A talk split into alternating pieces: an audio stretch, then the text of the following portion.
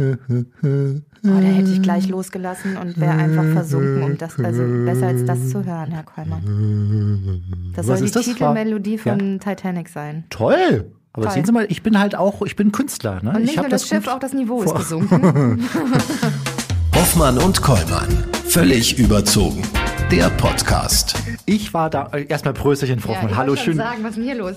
schön, dass Sie sich hier in Ihren Osterferien äh, kurz äh, zu mir ins Studio ge, ähm, Wollen Sie mich fragen? Wollen Sie Treiben mich haben fragen? lassen. Wollen Sie mich fragen?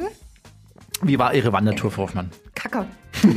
es war arschkalt, ich hatte nicht die richtigen Schuhe Ja. und ähm, äh, es war ziemlich neblig, wolkig und ich war froh, als ich wieder zurück in der Sauna war. Ich sag's, wie es ist. Sie haben ja letzt- Wandern ist nicht mein Ding. Sie haben in der letzten Folge hier schon angekündigt, dass Sie auch so ein paar Sachen auf Lager hatten, zum Beispiel äh, Ja. angeblichen Knöchel. Hat nicht irgendwie- funktioniert. Hat nicht? Nein, haben hat Sie den nicht Podcast doch funktioniert. gehört im Vorfeld? Ja, sie haben mir angesehen, weil es wurde nicht dick und ich habe so ein bisschen dabei grinsen müssen. Das haben sie mir nicht abgenommen mit dem, mit dem äh, verstauchten Knöchel. Ja. Und dann, dann bin ich auch mit und dachte mir, Mensch, dann ziehst es halt durch, aber schon nach fünf Minuten klang ich wie so ein, wie so ein Dreijähriges. Wie so ein Walrus. Mama, Pippi, äh, Hunger so. kalt. Ja, so ungefähr. schnaufen, oder? Viel. Und schnaufen. Oh, hm. lag vielleicht aber auch an den zwei Flaschen, die ich hinten im Rucksack hatte, zu meinen vier Litern Wasser, weil ich dachte, Mensch, man Mhm. Irgendwie. weiß ja nie, was passiert. Aber sagen Sie mal, es- hat, hat sie die Natur nicht irgendwie ergriffen? Die, die, die Waldluft, einfach die Stille, die Ruhe, die, die, Pano die Panoramaaussichten rund um sie herum. War Ich glaube, das ich hat sie ein nicht irgendwie? Murmeltier weggepfiffen. Ja. So. Ja. so, so ein bisschen so ausgebuht hat's mich. Das war alles, was ich von der Natur mitbekommen Hat sie eine Kuh habe. angesprungen zum Beispiel? Haben Sie was Abenteuerliches erlebt Oh, auf das der ist Reise? witzig, ne? Es, es sterben mehr Menschen durch Kuhangriffe als durch Haie. Deshalb Ja. gehe- fahre ich lieber ans Meer. Ja, Herr Kollmann. aber wissen Sie, was das für Leute sind? Das sind so Leute, die denken, sie müssten mit ihrem Dreijährigen äh, ein Kuhfoto machen und setzen den Dreijährigen auf die Kuh. Die Kuh wirft das Kind runter und das, der, ganze, der, der ganze Albenabschnitt wird gesperrt, weil der Bauer keinen Bock mehr hat, ständig von irgendwelchen Leuten dann äh, irgendwie äh, Schadensersatzklagen Ah, so zu ist das. bekommen. Das ist das Problem. Die Ah. Ich hab noch was Stadtmenschen, Stadtmenschen verbinden Kühe ja nur mit der lila Kuh von Milka, habe ich mir oft schon mal sagen lassen. Ja? Und tatsächlich habe ich es mal erlebt als Kind. Ich komme ja vom Land. Da war eine städtische Familie, war neben uns gestanden und das Kind aus der Stadt sagte, wieso ist die Kuh nicht lila? Dafür wussten sie nicht, was ein Gameboy ist. Ich hatte den Gameboy. Ehrlich jetzt? Ja, natürlich Richtig hatte so ich mit einen Game- Tetris und so? Ja, hatte ich Hätte alles ich schon gehabt. Bock drauf gehabt. naja, okay. Was wollte ich eigentlich erzählen? Ähm, genau, ich bin dann in der Sauna gelandet. Ähm, ich habe ich hab mir den Berg von hinten angeguckt. Äh, Ja. Die anderen sind weitergelaufen. Dann haben sie wieder schön Serien und Filme ähm, geguckt wahrscheinlich. Auf dem Hotelzimmer. Bisschen Netflix. Haben sie Netflix. Netflix und Chill. Was haben Sie sich angeguckt, Frau Hoffmann? Was sind Ihre persönlichen, wenn wir schon mal dabei sind, weil es ist auch Thema heute hier bei uns, was sind Ihre persönlichen Lieblingsfilme? Filme, ich gucke ja nur Serien. Mhm. Aber in letzter Zeit habe ich einen Film geguckt, und zwar den Oscar-Prämierten, weil ich dachte, ja, jetzt muss, mir, muss, muss ich mich auch allgemein bilden. Den Kriegsfilm? Ah. Ne? Nein, Everything Everywhere All at Once. Habe ich mir angeguckt. Und ich schwanke zwischen grenzgenial und what the fuck. Mhm. Was für eine Scheiße war das denn bitte? Weil da passiert ja irgendwie alles. Haben Sie ihn gesehen? Ist das der Film, äh, wo, wo Jamie Lee Curtis? auf dem auf der auf der auf dem Schiff, auf dem Segelschiff? Nee. Nein, Ah, nein, okay. nein, nein, nein, nein. Es geht um ähm, Zeitenwanderungen, beziehungsweise alle Universen passieren äh, zur gleichen Zeit und es gibt Menschen, die können da hin und her switchen. Also ähnlich wie Und- bei Stranger Things, die Parallelwelt. So ein bisschen, oder? Nee, also das ist auch komisch. Also wer, wenn ihr s- diesen Film gesehen habt und mir mal helfen könntet, bitte, diesen Film zu beschreiben. Ich glaube, vielleicht müsste ich Wikipedia öffnen. Matrix? N- Auch nicht. Auch das hat nicht. ja Ach, wenigstens sagen Sie einen mal. roten Faden, Ja. aber dieser Film hat meiner Ansicht nach keinen roten Faden. Also gehört er zu den schlechtesten Filmen, die Sie je gesehen haben? Nein, weil er so absurd weird war und ich sage nur Würstchenfinger. Wer diesen Film gesehen hat, erinnert sich an Würstchenfinger. Äh, der, weiß, was, der weiß, was ich meine und ich weiß immer noch nicht, ob ich ihn richtig, richtig geil finde oder wo ich sagen würde, trash as fuck. Und Frau Hoffmann meint nicht mich mit Würstchenfingern. Überlegt euch mal da draußen, was euer persönlicher äh, schlechtester Film ist, denn darüber sprechen wir heute mit zwei kongenialen Gesprächspartnern, Frau Hoffmann. Hören Sie mal. Hoffmann und Kollmann. So, jetzt aber mal im Ernst. Ego FM. Schöne neue Radiowelt. Frau Hoffmann, ob es heutzutage noch jemand mit dem Fernsehen ernst meint, das ist nicht immer ganz so ersichtlich. Bei manchen offenbaren sich Herzblut und Leidenschaft allerdings auf den ersten Blick. Und dazu gehören auch unsere heutigen Gäste. Einmal Oliver Kalkofe, der seit über 30 Jahren größter Fan als auch strengster Kritiker dieses Mediums ist. Einer, der das Fernsehen nicht minder verehrt und ebenso gut dagegen austeilen kann, ist Peter Rütten. Auch unser heutiger Gast, Schauspieler und einstiger Chefautor der Harald Schmidt Show. Gemeinsam beweisen die beiden in ihrem Format die schlechtesten Filme aller Zeiten, kurz Schläferz, wie wichtig eigentlich gute Fernsehunterhaltung heute noch ist. Wir schalten in ein kleines Kino nach Berlin zu Oliver Kalkofe und Peter Rütten. Grüß euch ihr zwei. Ja, hallo. Hallo, wir sind Oh, zu ja auch euch. Fans von Go. Äh, Ego FM. Sag's nur mal, wir schneiden's dann. Wie viele Jahre Ihres Lebens haben Sie beide mit der Tätigkeit des Fernsehens verbracht? Ach, oh, das ist aber eine böse Frage. Warte mal, ich muss die zehn Jahre Schläferz jetzt mal abziehen. Äh, also 35 Jahre. würde ich ich, sagen. also eigentlich, ma- ich muss sagen, mein ganzes Leben. Also ich habe erstens, erst habe ich äh, einfach nur privat äh, ferngesehen und Filme geguckt und so weiter. Und ich hätte ja nie mir träumen lassen, dass das mal auch ein Beruf wird. Also das war ja, also früher hieß es ja immer wie, ja, sitz nicht den ganzen Tag vor der Glotze und geh doch da weg und, oh nein, furchtbar. Dass ich jetzt über alle lachen kann, die mich davon fernhalten wollten und sagen kann, haha, seht das mal, ne? Das war alles, das war alles Vorarbeit. Ich habe schon in, in Kinde, im, im, als Kind habe ich schon angefangen, mich auf meine Arbeit vorzubereiten. Da habe ich jetzt natürlich den Trumpf. Und aber jetzt, also professionell ging es dann natürlich für uns alle äh, auch schon früh los. Also für mich war ja die Mattscheibe ähm, schon, schon die erste Auseinandersetzung eben mit schlechtem Fernsehen. Und dann kam Schläferz noch mit schlechten Filmen hinterher. Und Peter hat ja in seiner Zeit bei Harald Schmidt sich aber auch schon immer, schon damals ja auch immer Synchrofilme gemacht, hast du ja auch schon immer Scheiße im Fernsehen und in, im Kino und so weiter. Die war ich auch angeguckt. schon Inspektor, ja, Ja. Mhm. keine Frage. Das ist, äh, glaube ich, auch zu den Zeiten, als das Fernsehen noch hoffnungsvoll erschien, was die, äh, sag mal, sich immer steigernde Qualität und die Möglichkeiten betraf. Da war das natürlich auch eine wunderbare Sache, äh, den Finger darauf zu legen, was nun völlig misslungen war.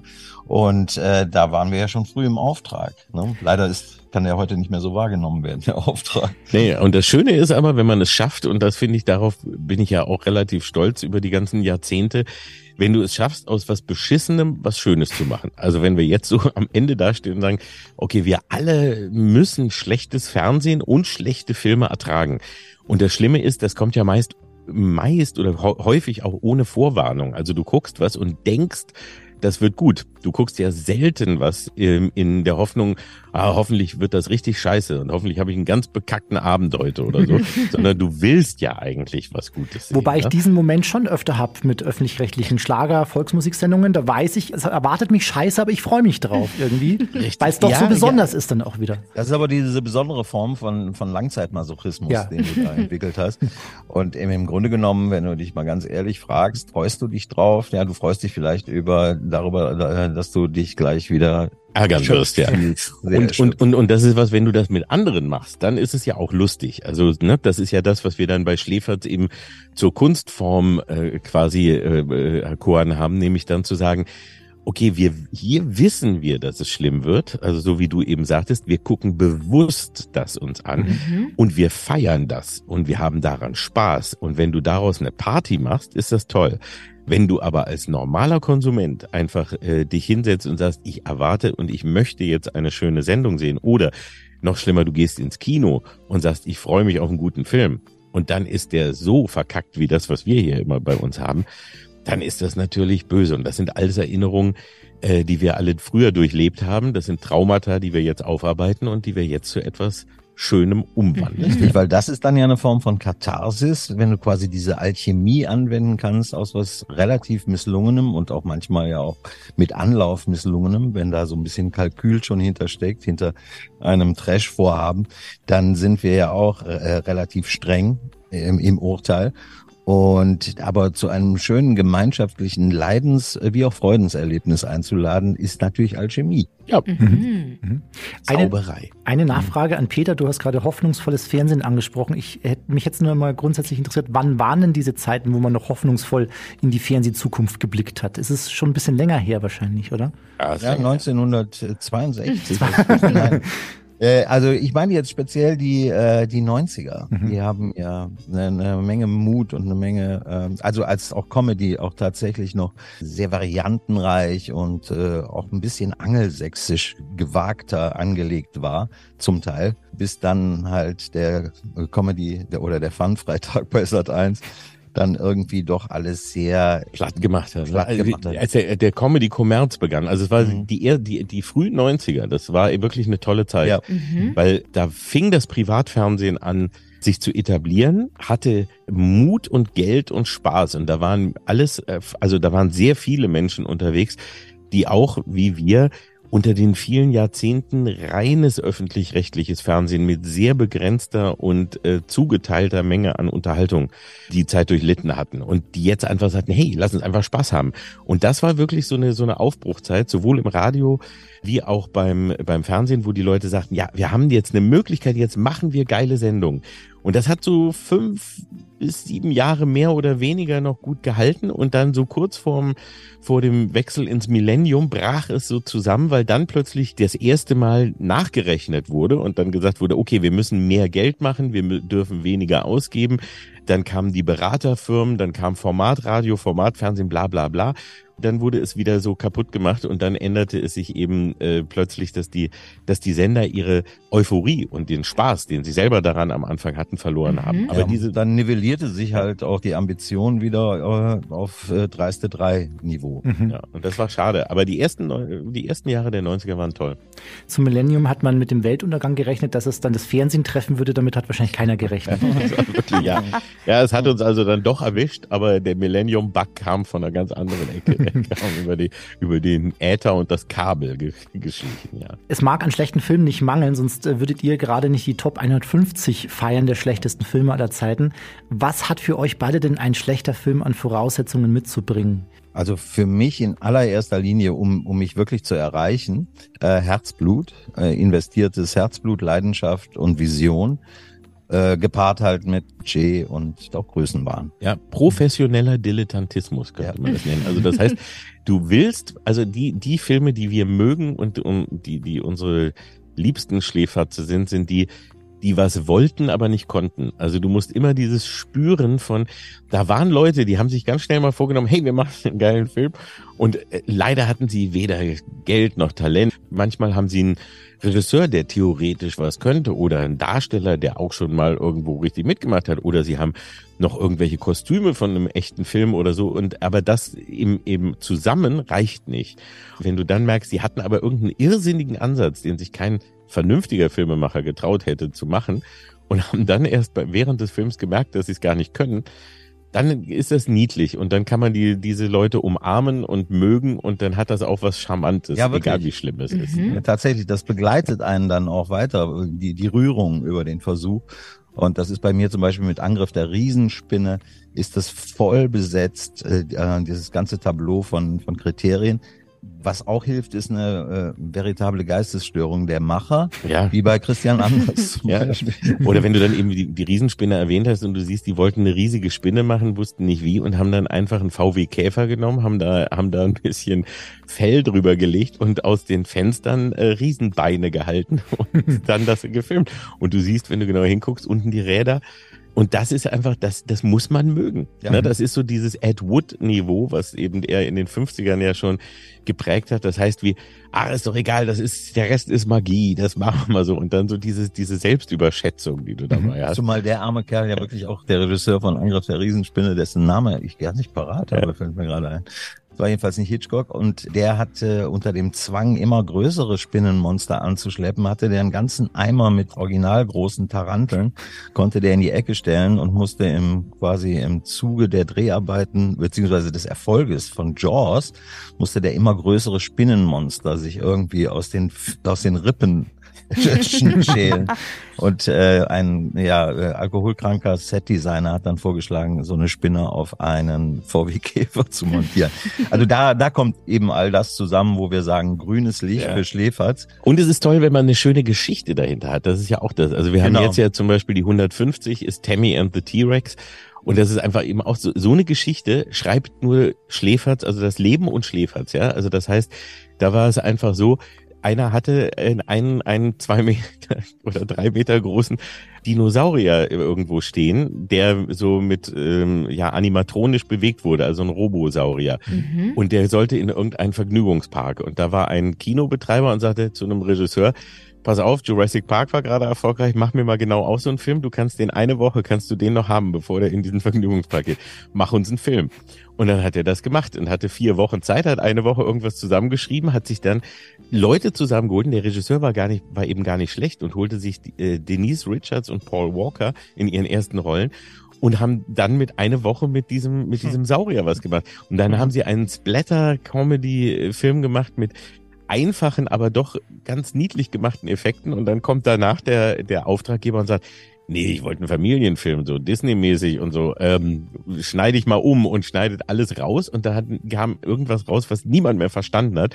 Und der Film liegt 20 Jahre oder 30 Jahre irgendwo verschollen in, äh, rum, bis dann irgendwer die Originale findet. Und wir haben ihn jetzt äh, rausgeholt und haben die Original-Splatter-Version von früher mit, mit echt inzwischen dann äh, äh, zu Superstars gewordenen Schauspielern. Und, und du hast diese Irrsinnsgeschichte dahinter, dass Mhm. da einfach einer im Garten einen Riesensaurier steht. Also Mhm. hat. Übrigens Daraus auch der Film da, entstanden. da wieder der Aspekt, der ganz viele äh, für mich gelungene Herzensschläferze auch eint, ist, äh, die Dreharbeiten fangen an ohne Drehbuch erstmal. Mhm. Ja, Drehbuch macht man so währenddessen noch. Das ist nicht so wichtig. Also die Idee ist wichtig und den Rest machen wir dann so, während es läuft.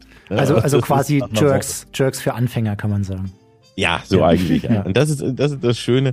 Und wie gesagt, da haben wir eben auch das gelernt, bei Schläferz die schlechten Filme zu lieben.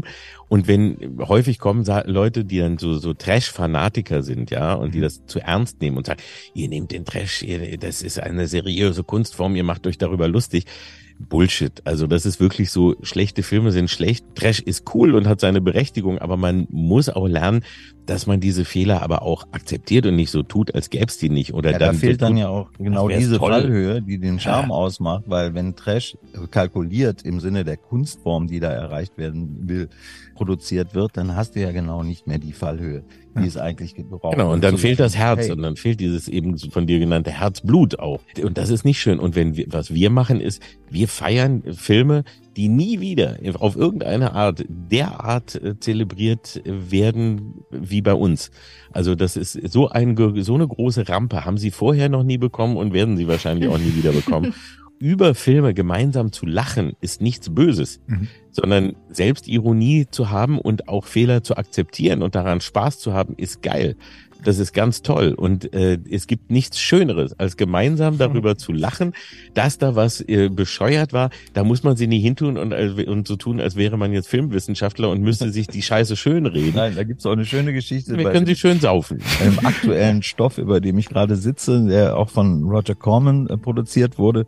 Und der hat bei dem Test-Screening für einen, äh, aus seiner Sicht, Alien Rip-Off, hat er festgestellt, dass die Leute lachen und hat dann einem der Zuschauer, weil es als seriöse äh, Sci-Fi-Horror-Strecke geplant war, hat einem Zuschauer, der laut lachte, mitten ins Gesicht geschlagen und ihn streng darauf hingewiesen, dass das hier eine seriöse Veranstaltung ist. Äh, Ach, und das war früher. Das ist so dieser, äh, Ach, dieser was- heilige Ernst bei so einer Sache. Den haben nicht nur Fans, den hatten auch Produzenten. Früher durftest du das Publikum noch schlagen. Es war einfach früher alles besser. Weißt du, wenn, wenn die falsch reagiert haben, konntest du denen aufs Maul hauen. Ach Gott, das ist Die alles so woke Glanzzeiten. geworden heute. Die Weißt du? Glanzzeiten. Wo sind wir hingekommen? Wir haben entdeckt, dass in der Sendung oft Cocktails serviert werden. Muss man sich also die schlechten Filme einfach schön trinken, so wie wir unsere Sendung? Und wenn ja, welches Getränk würden Sie hiervor am besten empfehlen? Es hilft. Es hilft. Es ist nicht so, Mhm. dass man es muss. Also wir wollen ke- niemanden in den Alkoholismus treiben und wir wollen auch niemanden dazu verleiten, der es nicht möchte. Aber wir wissen, dass äh, Alkohol sehr wohl betäuben kann und einen manchmal auf das intellektuelle Niveau des Films, ähm, also man kann sich annähern, sagen wir es mal so. Ne? Zumal die Er kann- sich natürlich auch den Film gerne schön kiffen können. Ja, kann man auch. Also es gibt viele Sind wir offen. Möglichkeiten. Aber es bringt auf jeden Fall dich, die, äh, es macht vieles einfacher, sagen wir es so. Und du hast da vielleicht dann eher Freude dran. Und diese Trinkspielaktionen, die sind ja in England, Amerika schon seit Jahrzehnten bekannt. Bei uns war das immer so ein bisschen auch aus den Gründen wie, ja, ah, na, wir wollen ja Leute ja nicht zu einem Trinkspiel oder so und das und man und, und über was Schlechtes eben gemeinsam feiern. Das hat ja hier Ewigkeiten gedauert, bis man sich das getraut hat. Ähm, und überall sonst ist das ja ganz normal. Und wir haben das jetzt hier zum Glück auch endlich etabliert, dass wir gesagt haben, hey, so ein Trinkspiel ist was Geiles. Also das macht wahnsinnig Spaß, wenn du irgendeinen so einen Trigger hast und ob du nun trinkst oder, oder nur einfach äh, zuprostest oder applaudierst oder was auch immer, aber so dieses gemeinsame Erkennen von, ah, da ist es wieder, da ist wieder der Moment, auf den wir gewartet haben, das ist ja das Schöne daran. Und ja, Alkohol kann bei unseren Filmen helfen. Man muss es nicht, aber es ist hilfreich. Tatsächlich auch bei der Sendung mit meiner Kollegin zusammen. Wir senden freitags hier immer eine interaktive Musikwunschsendung fünf Stunden lang und betrinken uns dabei und es es macht unfassbar viel Spaß. Bingo. Ja. Nein, gepflegtes Saufen, da ist auch wenig gegen zu sagen. Also Kultiviert, kultiviert. kultiviert. gepflegtes ist gut. Man, man sollte immer versuchen, das Ende so zu finden, ja, dass man noch äh, alleine ins Bett findet äh, und, und äh, gerade noch einigermaßen aus dem Zimmer kommt und nicht, n- nicht übertreibt. Aber ansonsten ist es, kann das sehr schön sein. Eine Frage, wie stark beeinflusst denn das Budget die Filmauswahl? Wir haben ja zum Beispiel gesehen, dass ihr vor ein paar Jahren, vor ein paar Jahren mal den Film Plan 9 vom Outer Space bei einem Open Air in Düsseldorf gezeigt habt und das wohl wahrscheinlich der bislang teuerste Schläferz gewesen ist überhaupt. Wie oft müsst ihr aufs Geld gucken, äh, um tatsächlich zu sagen, okay, den können wir nehmen? Wir haben ja immer so, also es läuft ja so inzwischen, am Anfang haben wir das äh, genommen, was auf den Tisch kam, g- ganz am Anfang, und dann gesehen, ah, wir müssen schon nach, nach Scheißfilmperlen suchen.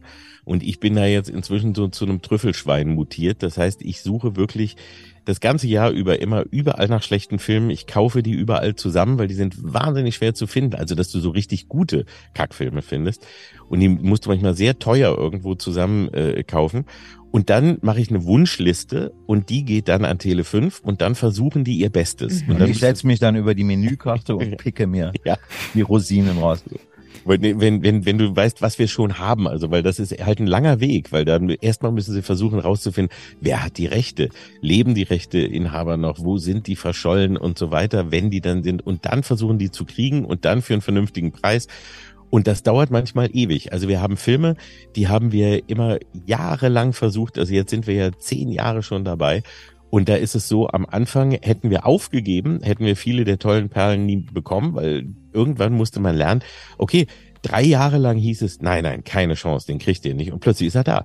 Äh, Star Crash, Invasion aus dem Innern der Erde, äh, Super Mario Brothers, He-Man, bla bla bla. Also wir hatten tausende von Sachen, wo wir wirklich immer, die wo haben wir uns gewünscht, Captain America, weiß ich auch noch, ganz lang gewünscht und dann plötzlich hieß es, jetzt ist er, jetzt ist er zu kriegen. Jetzt ist gerade eine Lücke da irgendwie und jetzt können wir ihn für einen vernünftigen Preis kriegen.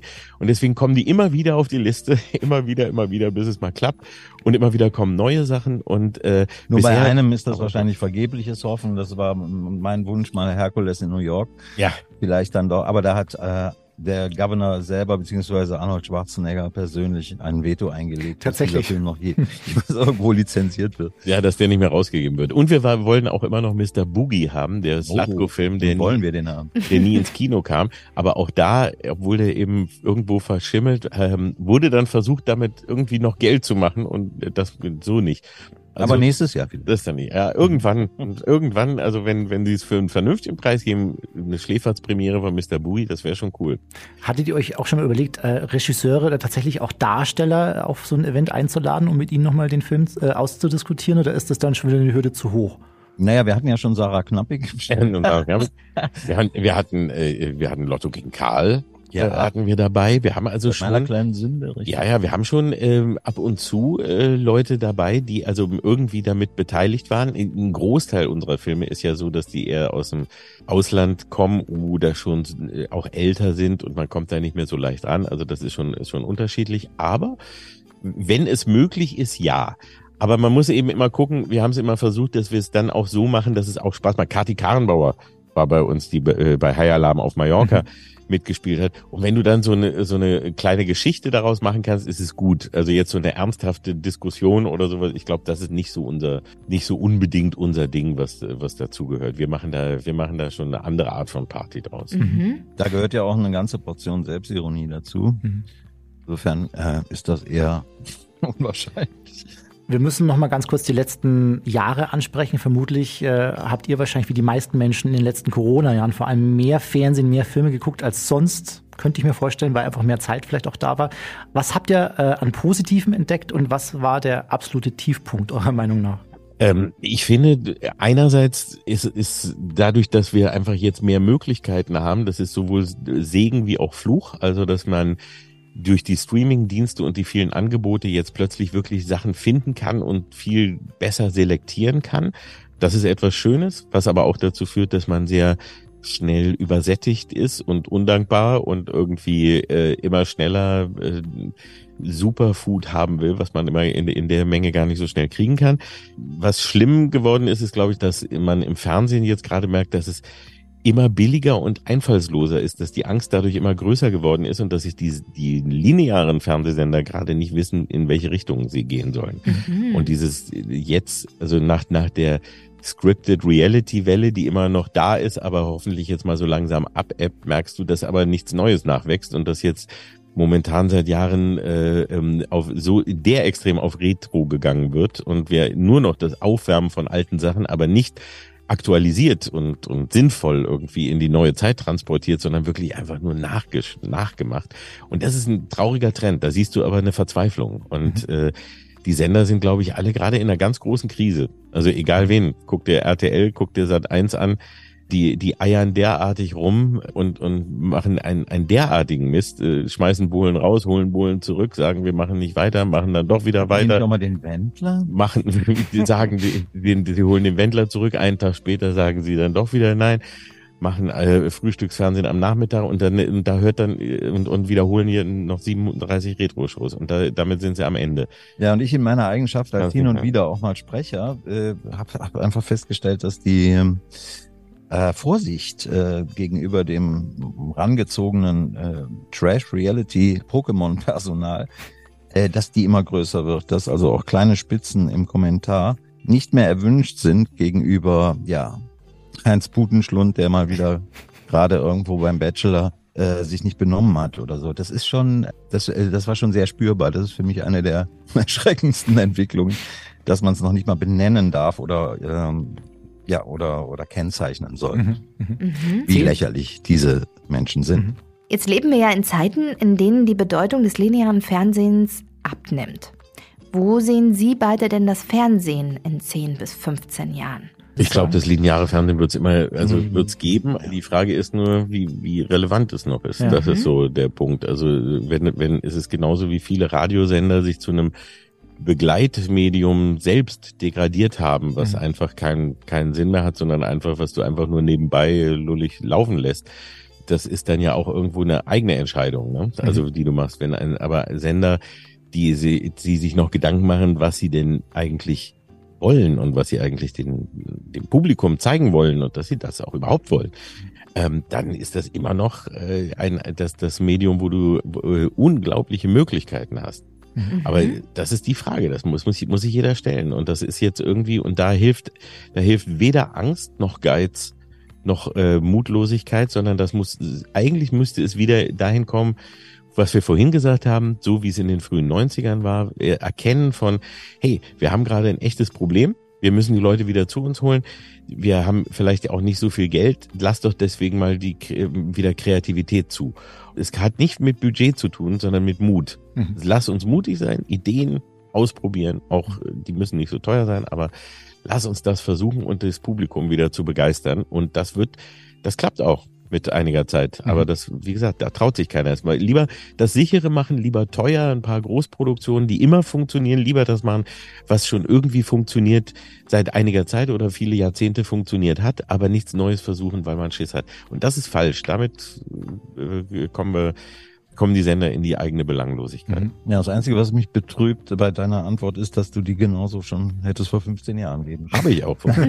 Ich gebe die schon, die, das ist die Antwort, die gebe ich seit, seit, seit jetzt 30 Jahren, glaube ich, immer. Und es ändert sich nicht. Und das ist so, und man Ja, denkt so, was dazu gekommen ist, inzwischen ist ja muss noch man äh, verstehen. Ja, ja. Also von dem Stand, äh, der jetzt äh, abgefragt war, ist ja auch, was dazugekommen ist, äh, festzuhalten, ist ja dieser PC-Panzer, der sich dann noch plötzlich über alles gelegt hat, was äh, Kreativität nicht nur im Komischen, finde ich, äh, auch dramaturgisch und ansonsten natürlich oft sehr einengt, weil Mhm. man äh, nirgendwo anbumpen möchte. Mhm. Alle, alle Mutlosigkeit in jeder Richtung ist immer ein, eine, äh, tötet Kreativität. Und das ist jetzt gerade momentan sehr massiv zu spüren. Mutlos kann man Schläferz auf jeden Fall nicht beschreiben. Genau das Gegenteil ist der Fall. 150 Flockbuster, Flopbuster der Trash-Filmreihe werden jetzt gefeiert. Und wir haben uns hier angesprochen gefühlt, übrigens bei eurer Pressemitteilung, mit dem ersten Satz, dieser Mist muss gefeiert werden. Da waren wir sofort getriggert auf euch und ähm, äh, haben sehr viel Spaß heute mit euch gehabt. Eine letzte Frage haben wir mal zum Schluss noch, äh, mal ganz äh, abgesehen von Fernsehen und Filmen, was Persönliches. Was bedeutet für euch persönlich äh, Glück? Oh, das, das, das, das, könnte jetzt ist auch fast so eine witzig werden. philosophische Frage uns da noch, äh, noch reinhaut. Ich, also ich habe für mich so ein bisschen äh, in, in letzter Zeit gefunden, Glück ist nicht das, wo, was dir Leute sagen, was äh, Glück bedeutet oder was du irgendwie durch Bilder, Medien oder äh, po, äh, Social Media Posts oder so spürst, sondern Glück äh, spürst du, wenn du es findest. Also es ist, glaube ich, sinnlos, Glück zu suchen und sich zu sagen, wenn ich das und das habe, dann bin ich glücklich.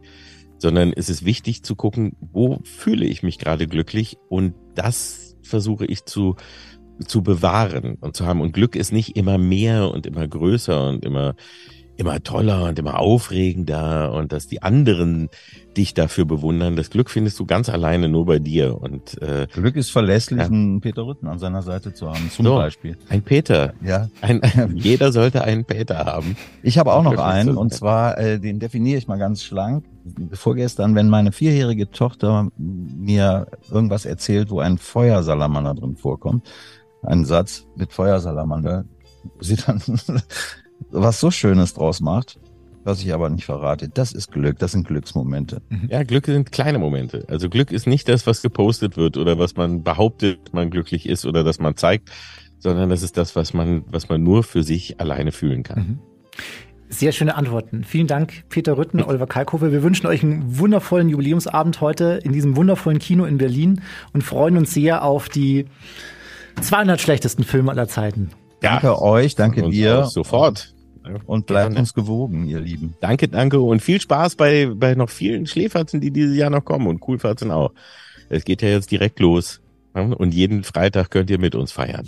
Hoffmann und Kollmann. So, jetzt aber mal im Ernst. Ego FM.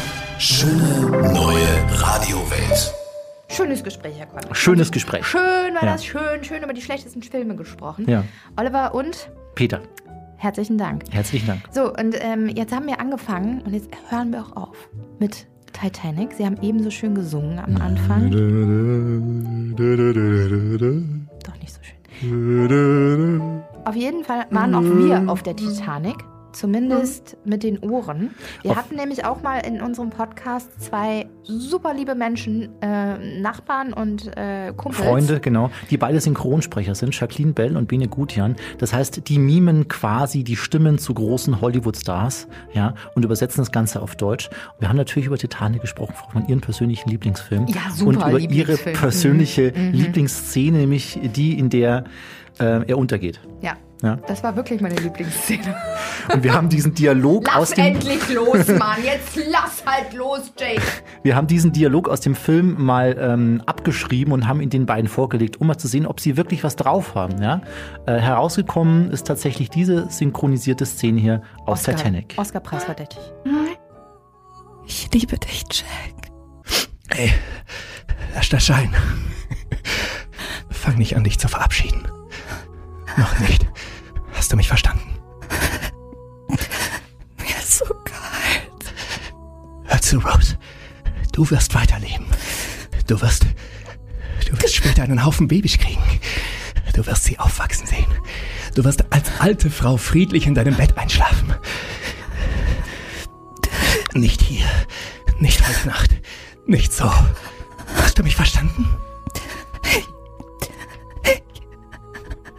Ich spüre meinen Körper nicht mehr.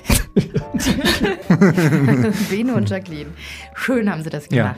die ganze toll. Folge gibt's hier in unserem Podcast nochmal zu hören. Die liegt ganz weit schon zurück, ich glaube 2021. Da könnt ihr mal gucken, da findet ihr die beiden. Ich würde auch gerne mal einen Film synchronisieren. Herr Kollmann, welchen Film würden wir zwei synchronisieren? Wir machen Magic Mike zusammen. Alter, okay, jetzt habe ich noch, noch einen aus meinem schlechtesten Film aller Zeiten Liste. So, ich sag Tschüss, Herr Kollmann. Machen Sie sich noch einen schönen Resturlaub, Frau Hoffmann. Ja? Tschüss. Bis Nehm- nächste ich Ich Woche. nehme die Flasche mit. Ich Ja, ich, ich hätte gerne noch ein Schlückchen. nehm die, nein, da ist Ich hätte nichts schon mehr noch drin, Herr Kollmann. gern ein Schlückchen getrunken. Naja, Dann betrinke ich mich daheim. Tschüss. Das war völlig überzogen mit Hoffmann und Kollmann. Eine Produktion von Ego FM Die Radioshow dazu gibt's jeden Freitag von 15 bis 20 Uhr. auf Ego FM. Schöne